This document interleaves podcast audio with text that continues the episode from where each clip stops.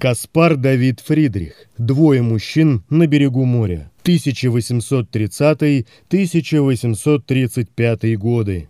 На горизонтальном листе изображен каменистый берег. На кромке берега на камне стоят спиной к нам два мужчины и смотрят на закат. Они одеты по моде своего времени. На них приталенные пальто до колен, зауженные брюки, мягкие шляпы, из-под которых небрежно выбиваются короткие кудри. Мужчина слева изящно опирается на трость. Большое яркое солнце приближается к линии горизонта. На небе редкие слоистые облака, водная гладь покрыта маленькими барашками волн. Художник обозначает предметы тонким контуром, который он заполняет ровной заливкой тушью, более светлой в рисунке облаков и более темной в изображении камней и фигур персонажей. Чтобы передать блеск закатного солнца и то, как он отражается в бликах воды, художник в некоторых местах оставляет бумагу незакрашенной.